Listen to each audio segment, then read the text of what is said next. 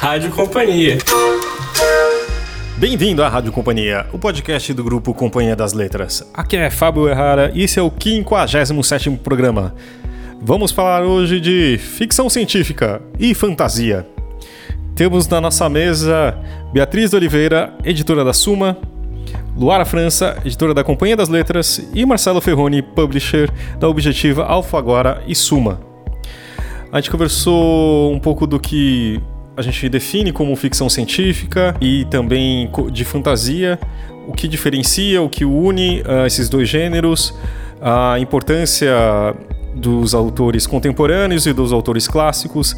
Tem uma série imensa de indicações para você que já conhece, que está iniciando ou já bem iniciado. E um pouco dessa de como que a gente vê a ficção científica e a fantasia em relação aos problemas do ser humano, que de um lado você tem toda a criação de um mundo novo, é, por exemplo, se você pegar o Tolkien ou Martin, ele tem uma criação assim, desde os personagens, do lugar, etc.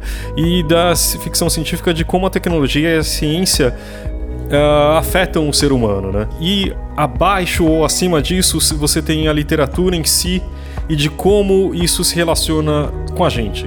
Vamos ouvir? Toca aí, Zé! O que seria ficção científica e fantasia em, como gênero literário?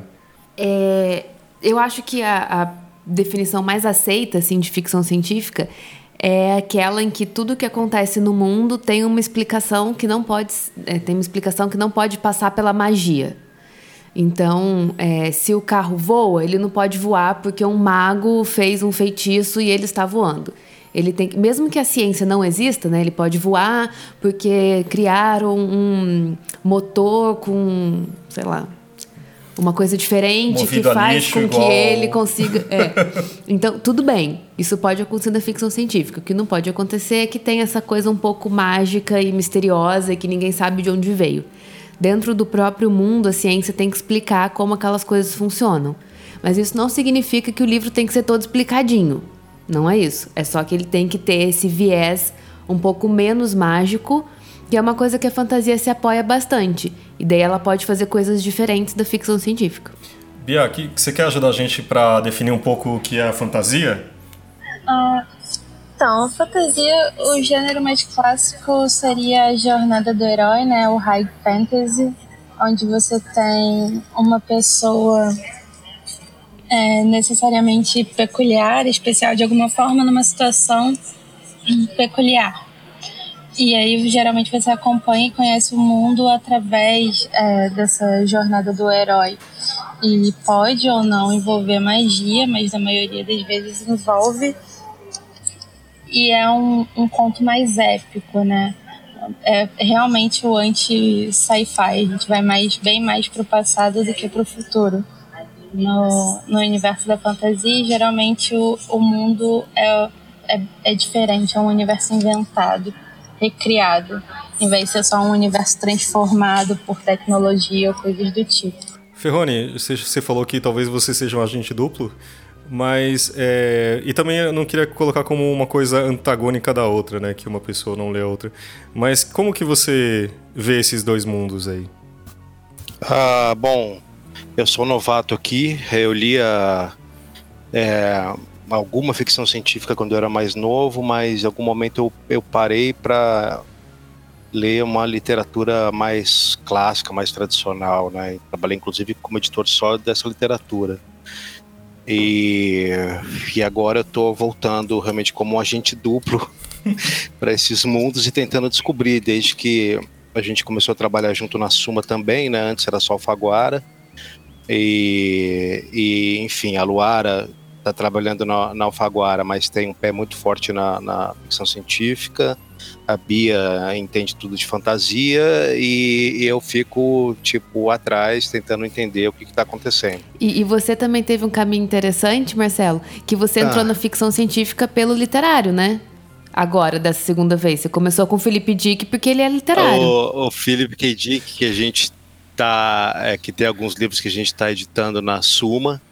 É, agora ele já foi considerado tem, tem um escritor francês super assim é, literário super tradicional chamado Emmanuel Carrère é, que chegou a chamar o Philip K. Dick do Dostoiévski do século XXI.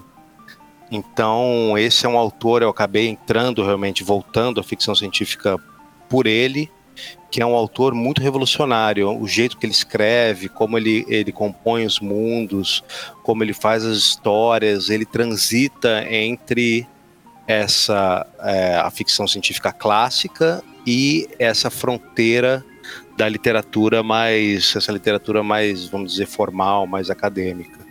E tem até uma questão acho que até a Luara pode falar que é essa questão da, da, da, da sci-fi que você tem muitos autores com uma pegada muito literária, assim, com uma linguagem muito elaborada, né? Essa autora que ganhou agora o, o pelo terceiro livro, o Hugo, é, é, o Nebula, ela vai muito nesse caminho, né, Luara? É, eu tenho, acho que isso eu acho que tanto na fantasia quanto no sci-fi. É, são hum. gêneros muito amplos. Então eles possibilitam que os autores façam meio que o que eles quiserem. Assim, a voz do autor continua sendo muito muito importante. Então, às vezes até me irrita, porque tem, é uma, tem tanta possibilidade, por que, que não tem mais gente fazendo, sabe? Você pode fazer o que você quiser. É um gênero que possibilita tudo isso.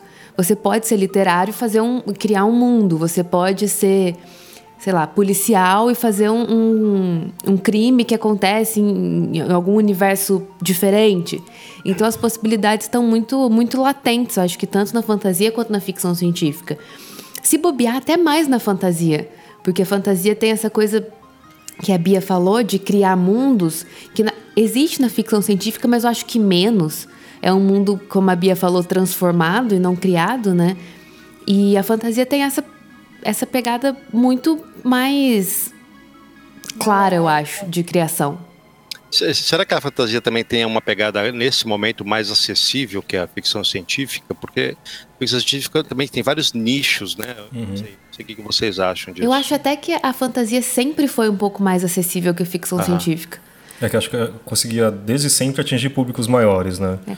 Talvez é essa é a impressão que eu tenho, então, de que a, a ficção científica ela estourou com, com Space Opera, né, que é uma coisa tipo Guerra nas Estrelas, era um pouco depois, mas também tinha uma coisa dos anos 50, se não me engano, que era muito pulp, né?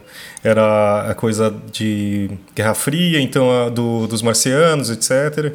Coisa que o H.G. Wells meio que subverteu ou foi subvertido e mas aí nesse meio que acho que começou a criar esse preconceito que existe nesses dois gêneros, inclusive que você estava começando a falar aqui, que agora tem uma abordagem mais literária, mas sempre foi também, né? O H.G. Wells foi indicado para o Nobel acho quatro vezes, não foi isso? Eu, Eu não, não, sei quantas vezes, mas, mas ele é um, várias, foi um escritor reconhecido é, em né? vida. Inclusive comercialmente e uh, literariamente, digamos assim, né? Hum.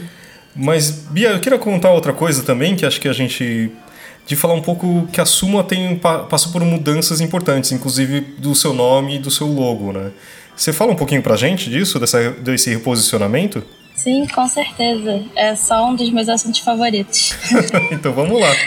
É, a gente mudou bastante, porque quando a Suma foi criada, ela era um selo para publicar livros comerciais, que iam desde Stephen King, que escreve terror, até autores de romance erótico. Então era um leque super amplo uhum. e qualquer coisa que fosse considerada literatura comercial acabava saindo pela Suma. E depois que a gente passou pela fusão, com, formou o grupo Companhia das Letras, a gente já tinha outros selos que publicavam livro YA como a seguinte, livro romântico como a paralela, e a gente achou que era o momento de criar uma identidade mais específica para Suma, o que para mim foi incrível porque eu sempre fui muito da fantasia e depois de começar a trabalhar na Suma, fui me envolvendo cada vez mais com terror e ficção científica também.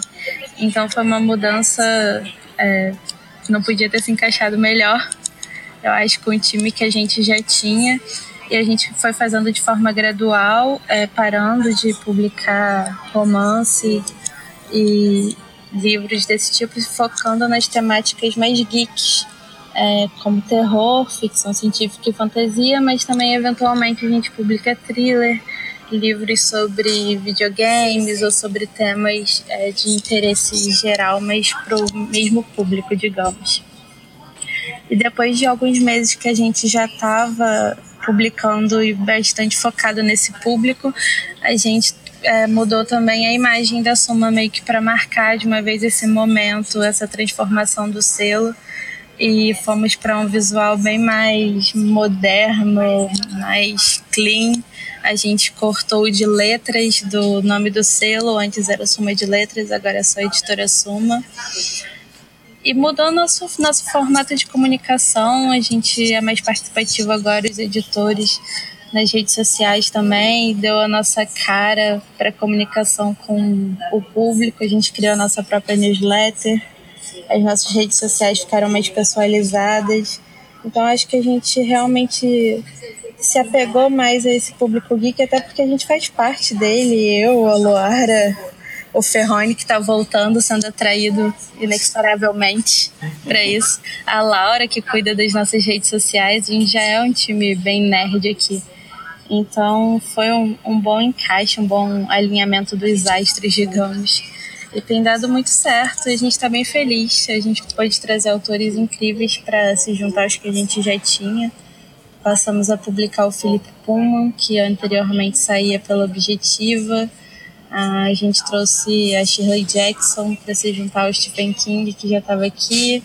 A Loara trouxe ela, trouxe a Connie Willis, trouxe o Philip K. Dick. Eu trouxe uns autores um pouquinho mais contemporâneos é, alguns nacionais, como o Gabriel Tennyson, que a gente publicou esse ano, como a Roberta Spindler também, que a gente publicou esse ano, de fantasia, de ficção científica, de terror.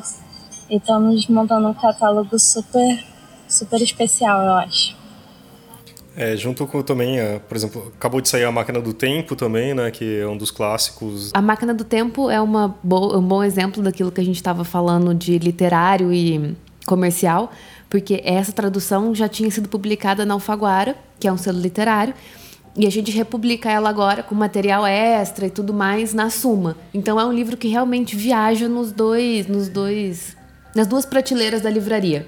Ele vai para as duas prateleiras muito bem, assim. O que me atrai, assim, se a gente ampliar esse leque, por exemplo, por Orwell de 1984, Admirável Mundo Novo do Huxley, uh, Fahrenheit 451, é que sempre é uma extrapolação do que pode ser o mundo e mostrando um problema social que, como era o futuro do passado, se tornou muito parecido com o que a gente vive e uma utopia barra distopia, né, também. Eu acho que isso que eu acho que é interessante da ficção científica também. Eu não sei tanto da fantasia que eu conheço um pouco menos. Eu acho que foi a Úrsula Leguin, eu não tenho certeza, que falou que a ficção científica ela fala, ela trabalha com mundos futuros, ela trabalha com invenções, ela trabalha com coisas que não existem, mas ela está sempre tratando de problemas do presente. Ela está sempre falando de alguma coisa que está acontecendo agora. E eu acho uma ideia muito boa. Que a gente pode falar o que a gente quiser, mas no fundo a gente está trabalhando sempre com os nossos problemas. A literatura não deixa de estar sempre trabalhando com os problemas do escritor, do mundo dele, esse tipo de coisa. Se você pega o exemplo mais, mais clássico do Game of Thrones, é, enfim, é, uma, é incrível um livro sobre disputa do poder, né?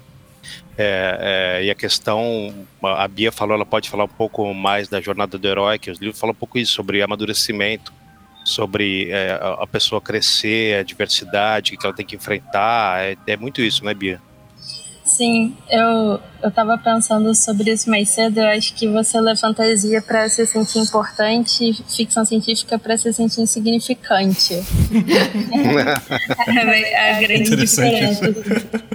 Pode ser. Mas eu, eu acho que, que sim, de certa forma, pelo menos nos livros que eu li, às vezes que eu li ficção científica, eu tinha a impressão de que ele estava abordando mais o exterior e que a fantasia aborda mais o interior mas com certeza não, não acho que seja possível escrever só sobre o futuro. A gente está sempre escrevendo e lendo sobre o presente, sim. É, né? Acho que a impressão de ficção científica faz todo sentido. Acho que a questão de, de ser uma grandiosidade, geralmente são mundos muito grandes e e às vezes uh, de máquinas e tecnologia realmente se faz sentir pequeno. Eu nunca tinha pensado nisso, Bia.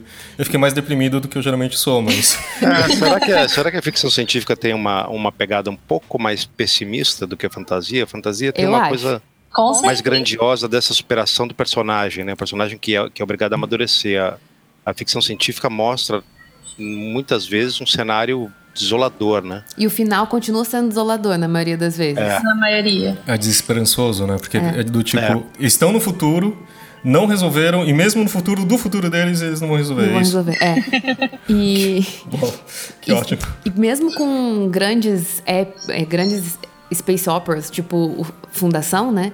Que são três volumes originalmente, depois mais quatro. É, ele passa séculos falando sobre aquela galáxia e no final das contas é uma, uma coisa que foi prevista no começo do primeiro livro que vai continuar acontecendo durante todos os livros e não vai se resolver, assim. Então E é... qual que é o plot aí? Da Fundação? É. Ah, é um. Ele, o Asimov cria uma ciência que chama psicohistória, Uhum. em que é, meio que psicólogos são capazes de prever o futuro com uma grande quantidade de dados.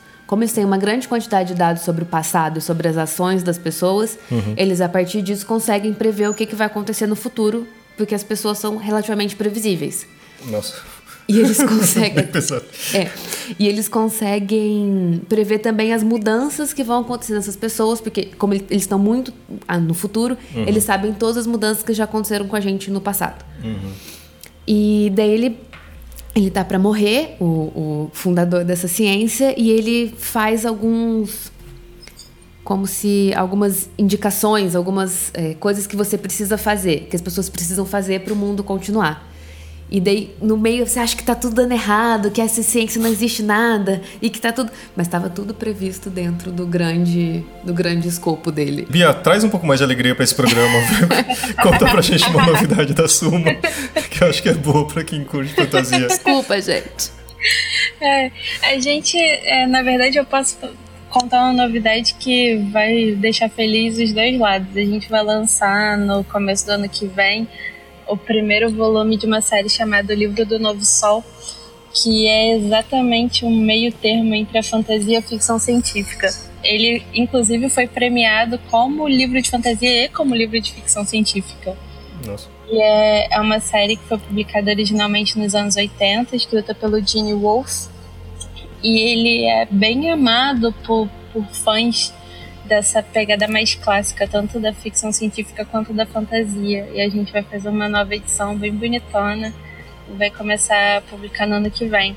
Mas é um livro que é bastante misturado, porque você começa a ler, ele parece uma fantasia bem clássica, medieval, com guildas e o cara narrando é um, é um assassino profissional, ele parece viver num mundo medieval e tudo mais, mas depois você vai descobrindo que na verdade é um mundo no futuro e tem pegadas de ciência envolvidas. E alegra uns e deprime outros.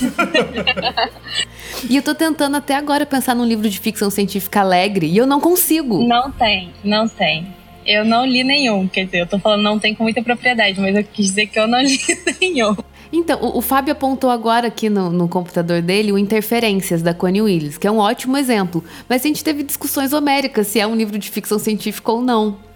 É um episódio romântico de Black Mirror. Exatamente. Ele é um lindo episódio romântico de Black Mirror. É incrível, mas não é exatamente ficção científica. Entendi. Mas é que também acho que assim, é, o que a gente está tentando fazer aqui, ou não, né? A gente está deixando em caixinhas e tirando delas também, né? É, porque acho que grande parte de a gente querer gravar esse episódio é um pouco porque é um- são literaturas que às vezes podem ser consideradas menores ou de nicho, né? De geeks, nerds, etc.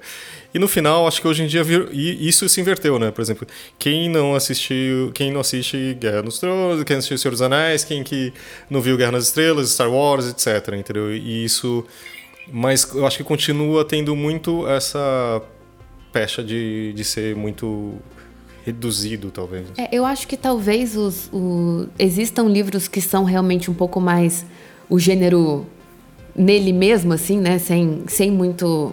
Sem muita comunicação com outros, outros gêneros. Mas existem livros crossover que são muito bons e que todo mundo vai conseguir ler. O Interferências é um deles. É, outros livros de fantasia que a Beatriz vai lembrar e eu não. Mas que mesmo quem não, não é fã do gênero, que não gosta, tipo. Quem não gosta de ET fica um pouco difícil gostar de ficção científica. Aí Ah, eu mas não quem não gosta defender. de ET aí não tem coração, acho.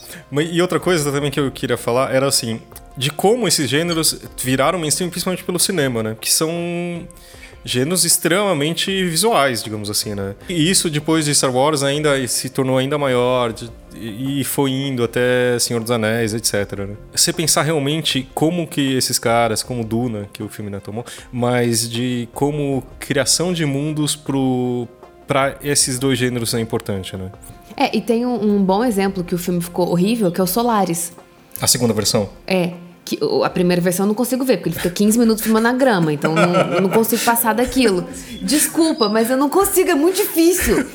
Mas o, a segunda versão ficou horrorosa, porque era uma coisa meio da imaginação dele, o mundo era aquela coisa meio, sei lá, mar, meio terra, sei, ficou horrível.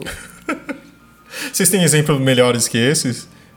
de filmes que vocês, que vocês gostaram realmente, que, que era aquilo que você, quando você leu o livro e depois você ver na tela, era parecido? Eu vou apelar, eu vou apelar e vou falar Harry Potter.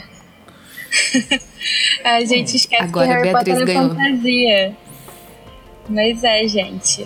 Eu vi um estudo falando que quem gosta de literatura e tem uns 30 anos leu Harry Potter, né? Então, Com certeza. Que... é o romance de formação da minha geração.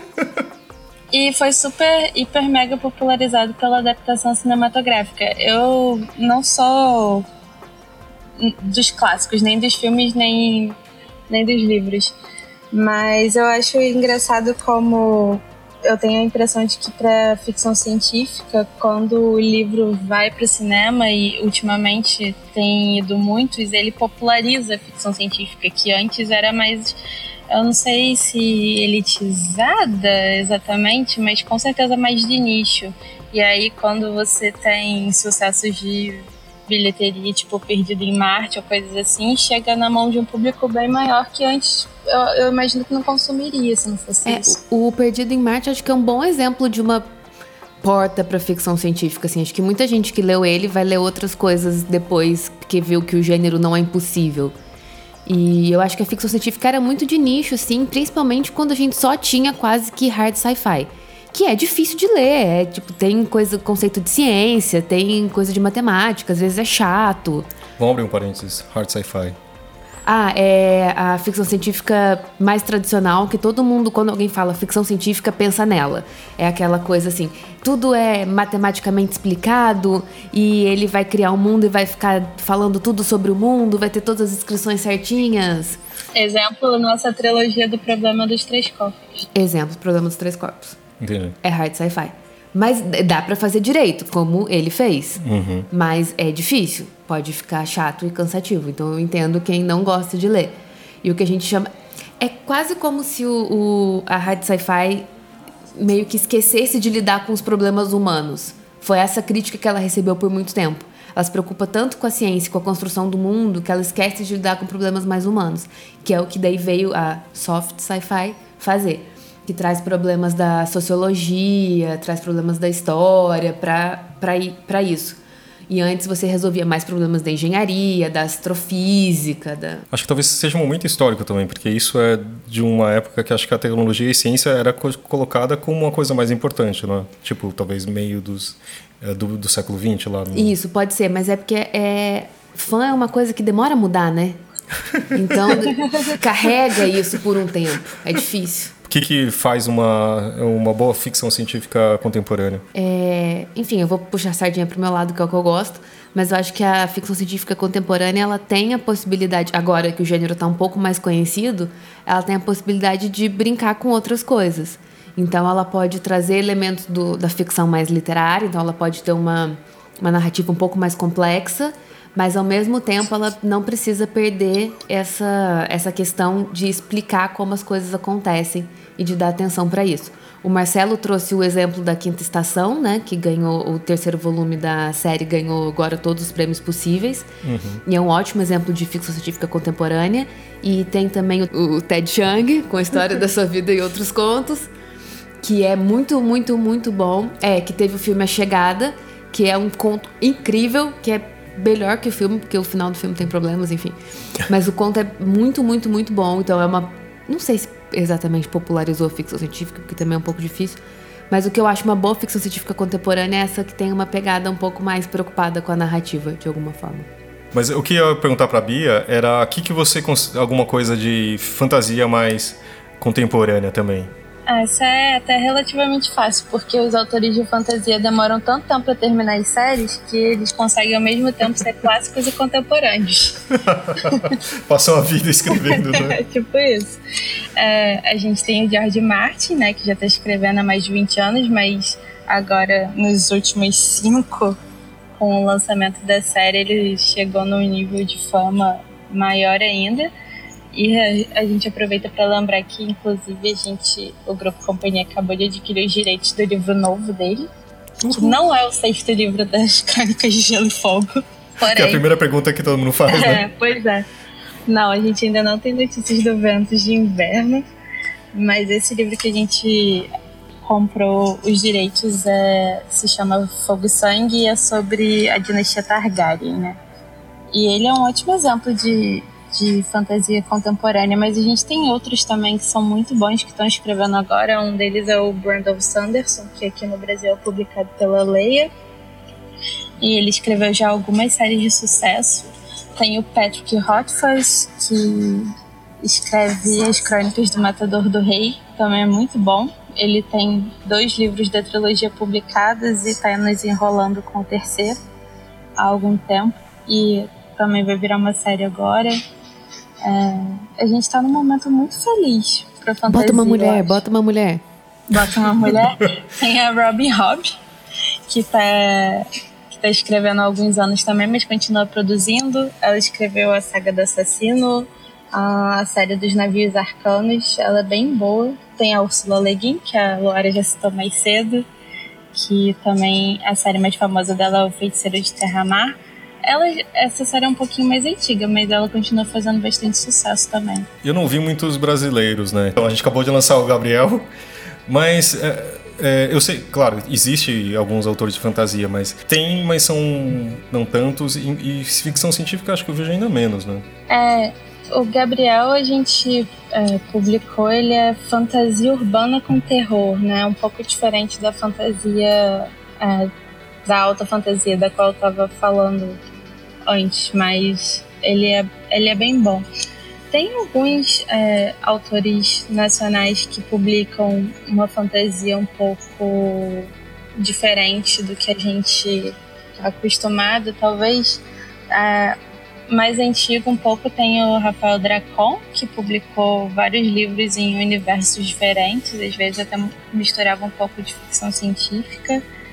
Uh, tem o Bianco, que era um pouco mais terror, mas também misturando com fantasia.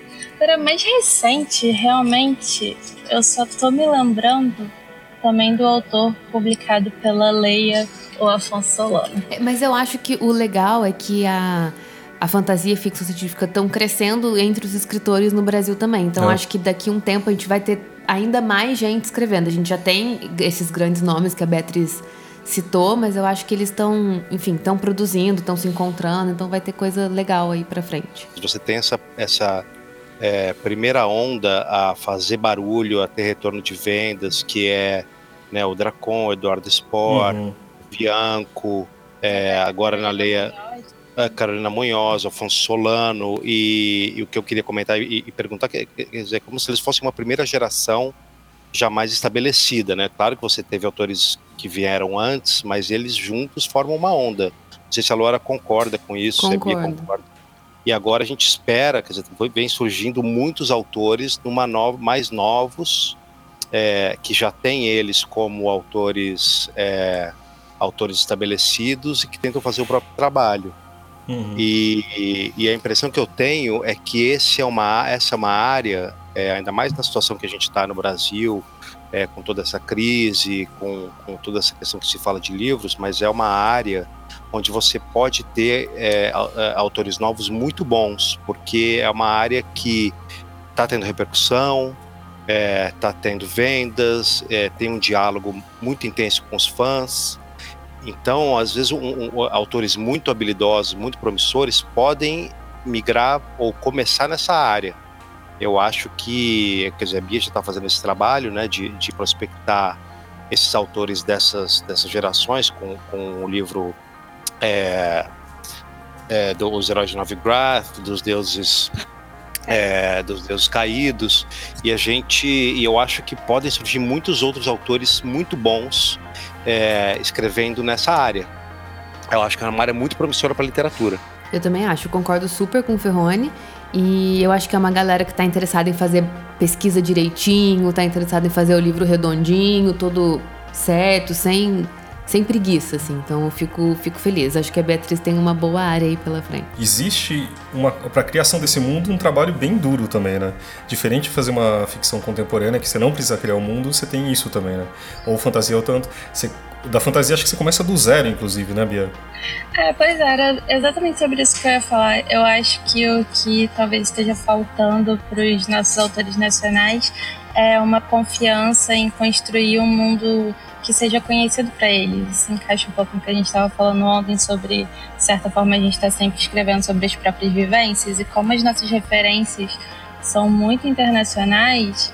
Essa primeira leva que a gente falou são pessoas que meio que ousaram escrever fora do padrão da fantasia e da ficção científica que a gente já conhecia e funcionou para o público brasileiro. Eu, eu sinto falta de uma segunda leva que queira fazer a mesma coisa a Roberta e o Gabriel, que a gente publicou aqui na Suma, são duas vozes que fazem isso muito bem.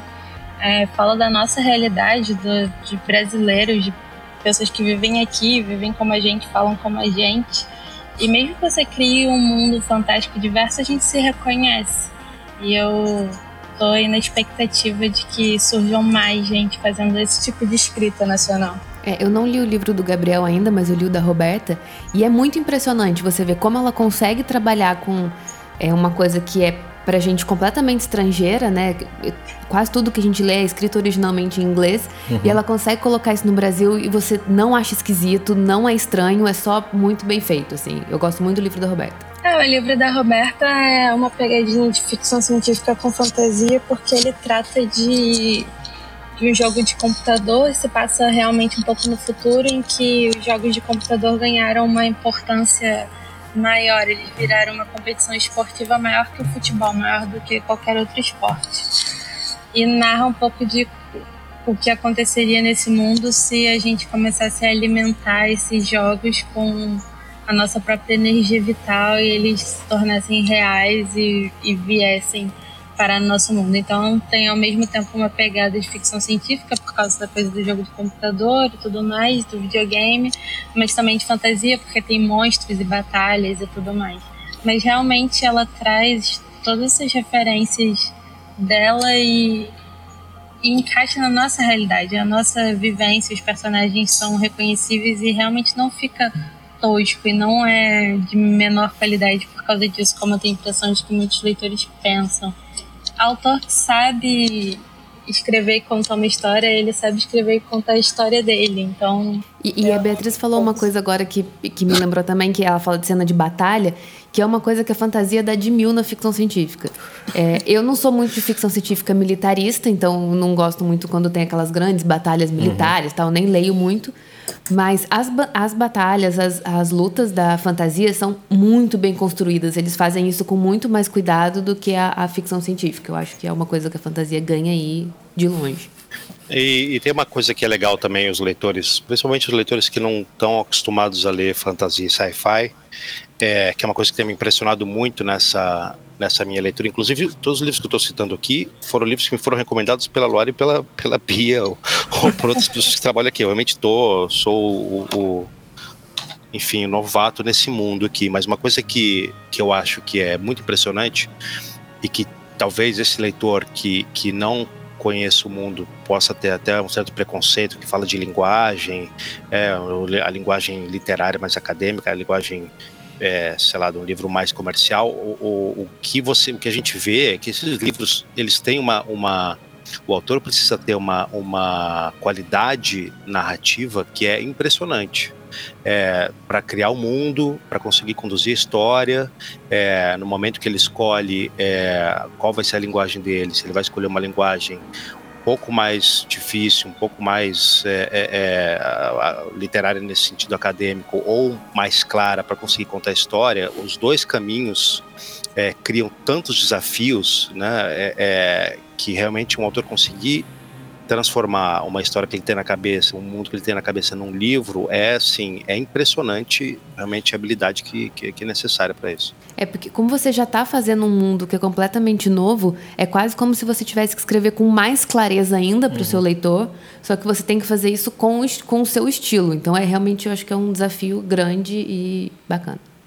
Vocês conhecem um exemplo de literatura de fantasia que não siga esse arco da narrativa do herói? Tem vários que não seguem o arco da narrativa de um herói, mas seguem de vários. Os livros do Brandon Sanderson, por exemplo, são vários pontos de vista. É, os do George Martin também. Vários heróis que fazem várias burradas. É, basicamente. Às vezes é quase a história de um, de um lugar mais do que a história de uma pessoa nesses livros. Mas existe dentro da, da e da fantasia essa divisão é, entre a, entre a fantasia da jornada do herói e a fantasia que não é necessariamente sobre, sobre isso. Mas é uma linha tênue. uh, o Neil Gaiman, eu acho que é um autor de fantasia que não, não faz jornada do herói, por exemplo. É, porque o Deuses Americanos, ele tem a, a, a Desculpa se der algum spoiler aí, Marcelo, que ele tá lendo agora. Mas o Deuses Americanos, ele tem essa grande jornada do personagem principal para ele se descobrir mas ele não é, acho que exatamente Jornada do Herói, né? Jornada do Herói é uma coisa bem específica. É, Bia, explica um pouco sobre a Jornada do Herói. É o que a gente chama de alta fantasia. Geralmente tem esse único personagem principal que você acompanha, na maioria das vezes, desde que ele é criança até o momento ou o ápice dele, ou a morte, ou às vezes só até ele completar o destino dele. E tem muito essa coisa do escolhido é o caso em Harry Potter, por exemplo, é o caso no, do, do Patrick Rothfuss. É, você segue. É o caso do, da Robin Robin, a saga do assassino, você segue um personagem. E a história do ponto de vista dele, você conhece o mundo através dos olhos dele e você acompanha o destino dele se revelando. E geralmente é um personagem extraordinário, digamos, que ele precisa se destacar de alguma forma, às vezes é de formas mais óbvias, às vezes de formas mais sutis, mas você acompanha esse desenrolar e você conhece o resto do mundo meio como pano de fundo. É que também é, eu vi falar também da questão de ser uma, quase uma fórmula também, né? Primeiro o herói ele não sabe que é um herói, depois aparece um mentor dele e ele não aceita isso e aí tem a derrocada, aí ele aceita, aí ele vira o herói, sabe? Tem, tem Mas também não é, não é bem exatamente essa a questão da fórmula, é mais de como é posta, é posta a história, né? A gente está reescrevendo a Odisseia até hoje, praticamente. É, exato. Obrigado, Bia. E outra coisa também que acho que sci o sci-fi é, tem, não como proposta, mas acabou se tornando, é um pouco o oráculo do que vai ser, né? A gente tem isso de novo desde, sei lá, Metrópolis é, tem isso, mas 2001.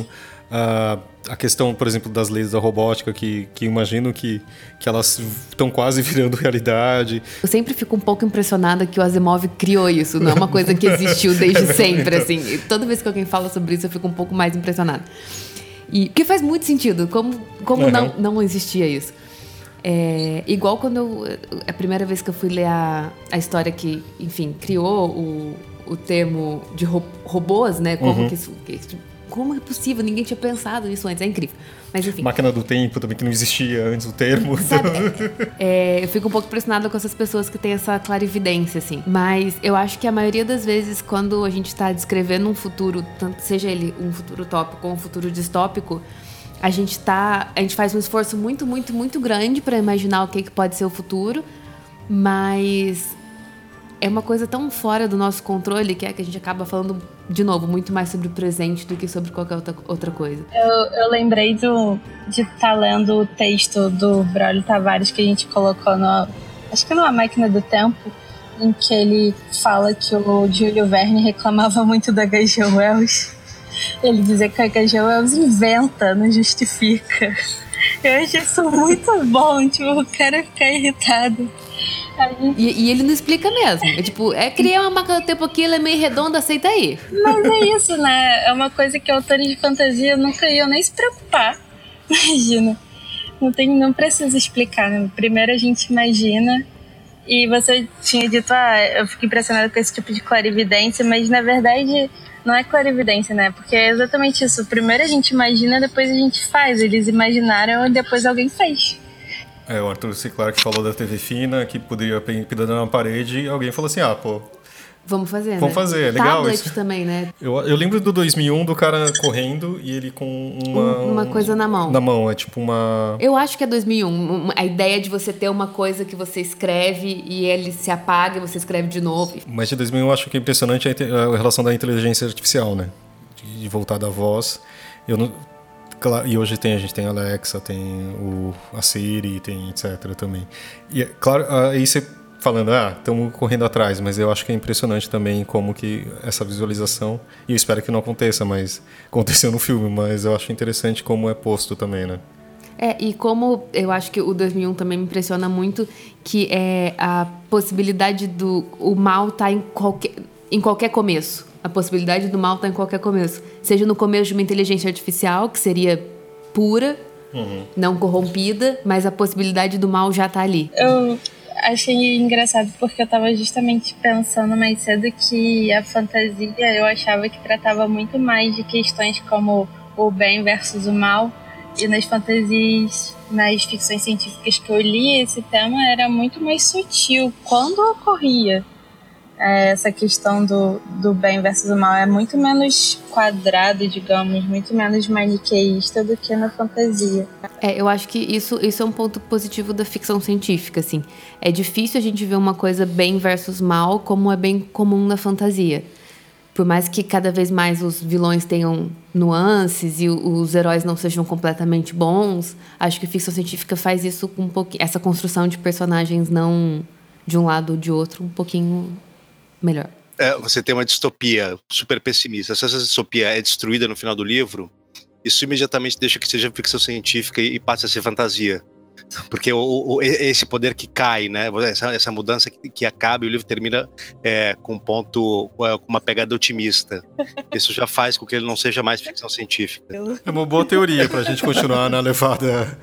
O George Orwell, né? George Orwell, esse, o, o, o- o grande irmão, né? Ele é derrubado no final pelos, pelos guerreiros e finalmente eles trazem luz ao à civilização. Ia ser tratado como uma da- das primeiras fantasias. é. Mas isso não acontece mesmo, né? Então a ficção científica tá protegida.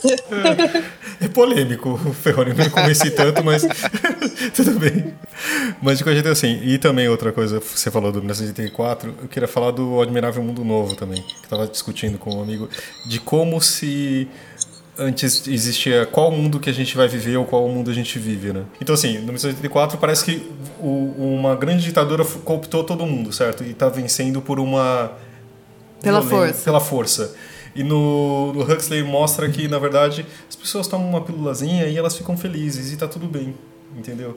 E, e eu acho que assim, forçando um pouco, mas nem tanto, que a gente toma uma pílulinha aqui a gente vai ficar, ter uma vida melhor, um pouco mais feliz, sabe? Eu não sei, porque eu acho que a, a questão do. Eu, eu li Admirável Mundo Novo há muito tempo, então eu tô pegando aqui forte na memória, puxando assim com a, com a cordinha pra ir. Mas eu acho que a questão é, é você se enganar, não é exatamente a felicidade. Que é muito também do, do Felipe Dick, do Tempo Desconjuntado. É, quando eles acordam, eles sempre tomam uma droga para melhorar o É, humor. pra ver o que, que ele vai ser É, do o- os, os androides é, sonham com. Sonham com é, velocidade é, elétrica. o que deu, foi É. a fase do Blade Runner. Tá, é, é- que é uma coisa muito parecida, que a questão não é a felicidade, a questão é você ignorar o que está acontecendo. Acho que isso é o mais importante no Admirável Mundo Novo. Como você é capaz de ignorar o todo porque você tá feliz. Então acho Ou que a sensação de felicidade. é, né? então é, é, para mim o que ficou muito da leitura é isso.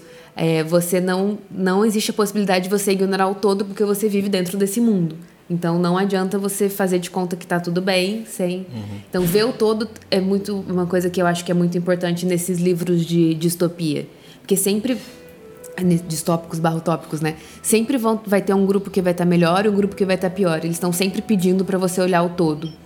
O que livro que vocês lembram que te marcaram, que levaram pra esse mundo? É, o meu eu tenho muito claro que foi o Solares. Foi um dos primeiros livros que eu li e que eu pensei, gente, pode ser incrível ficção científica, não precisa ser uma coisa chata e foi muito impressionante para mim. Eu já tinha lido Harry Potter na idade de Harry Potter, né? Então, se isso contar também como descoberta da fantasia foi com Harry Potter e da ficção científica com certeza com Solaris. A fantasia eu li muita coisa quando eu era criança. Eu comecei com Harry Potter, eu li o Philip Pullman, eu li a série do Eragon, pela Rocco. Eu comecei a ler Narnia e Senhor dos Anéis, mas eu confesso que eu acho que eu era muito nova, não tive fôlego para ir. Depois, eu... Brumas de Avalon. Brumas de Avalon, exatamente. Aí, aí eu fui indo. Agora, ficção científica para mim foi um pouco mais difícil de me apegar. Eu tive que ler. Eu tive que ler vários, assim, até começar a realmente gostar mais do, do gênero, porque essa coisa de você não entende muito bem o que está acontecendo às vezes, ou às vezes o que está acontecendo é mais importante do que as pessoas, eu queria que as pessoas ficassem bem, e elas não ficam. É duro, é duro. Aí, mas eu, eu acho que talvez o primeiro livro de ficção científica que eu tenha lido, mas eu já era adolescente, tenha sido Sob Redoma, que é do King. E muita gente acha que é terror, mas na verdade não é. É ficção científica. Mas eu, eu não terminei ele fã do gênero, não, confesso. Eu tive que aguentar um pouco mais até me apegar? Ah, bom, para mim isso veio em dois momentos, né? E veio com ficção científica. Fantasia para mim é uma coisa muito recente. É, fantasia, as minhas referências eram referências de cinema, às vezes que eu tinha tentado ler, eu não, não tinha conseguido engrenar, e foi, então é uma coisa muito recente. É, Sci-fi eu comecei por conta do meu pai. Quando eu comecei a ler, é, os livros que ele tinha em casa eram thrillers e ficção científica. Eram tipo duas estantes, não era muita coisa, era o que tinha e era o que eu li. Então eu li muito Isaac Asimov, e, mas o que me impressionou muito foi o, as Crônicas Marcianas. Também essa ideia que já tinha aquela coisa, né? O livro é, era antigo, enfim, mesmo mesmo para minha época, né? E, e, já tinha aquela coisa que eu gosto do sci-fi, que é aquela, é aquela, coisa vintage, né? Daquela tecnologia que já envelheceu e que está num livro que fala do futuro e, e isso acaba te arrastando para a história é, é, de uma forma muito legal. Então, a minha entrada na, nos livros foi, por um lado, pela ficção científica e depois, agora, sei lá, 30 anos depois, quando eu voltei para a ficção científica, foi via é, Philip K. Dick. É, por uma questão profissional, tive a oportunidade de ler pensando se a gente poderia publicar ou não, é, na época até, enfim, na época no, no, no, no Alfaguara, e, e, comecei a ler as obras, do, os livros do Philip K. Dick e ficar muito impressionado e fiquei absolutamente obcecado pelo autor. E isso, de certa forma, me, me ajudou quando é, eu comecei a trabalhar mais é, com a Bia e com a Suma e falar com a Luara da parte de ficção científica foi a porta para eu tentar, é, para entrar nesse mundo e tentar entender as outras coisas, sempre precisando, óbvio, de ajuda das universitárias, porque eu preciso das sugestões, das, das referências. Então, eu estou lendo é, muita coisa.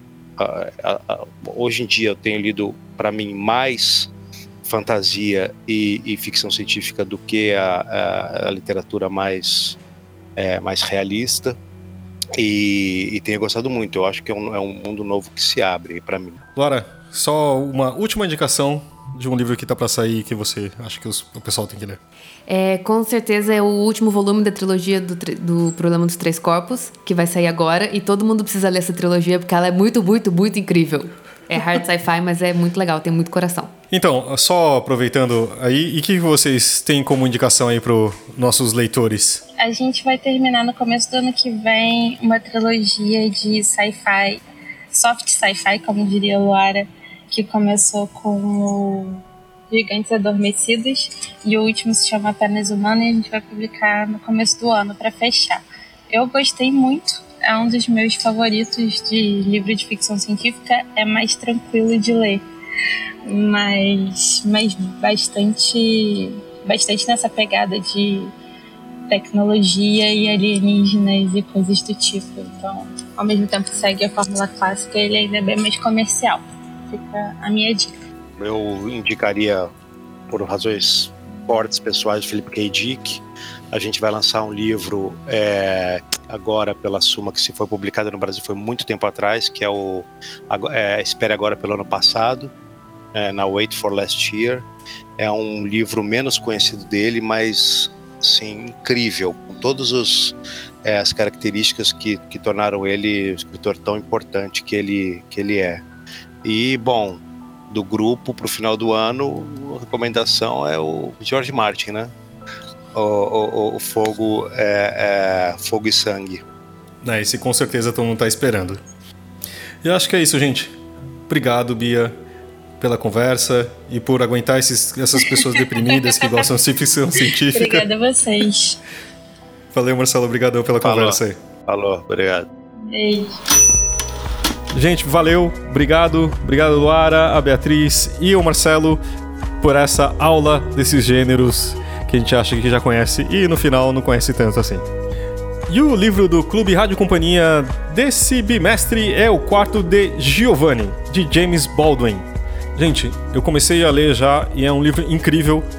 Uh, o pessoal daqui tem gostado muito. Se você acompanha as redes sociais, esse livro deve ter passado no nosso timeline em algum momento. Então vamos ler. A gente vai criar um evento aqui, como sempre, para vocês fazerem seus comentários ou também pelo e-mail radio@companhiadasletras.com.br. Lembrando que as melhores observações vão ganhar dois livros, tá bom? É isso, gente. Já sabe, semana sim, semana não, a gente se vê por aqui. A edição é de José Barrichello e a produção é de Fábio Errara. Até mais.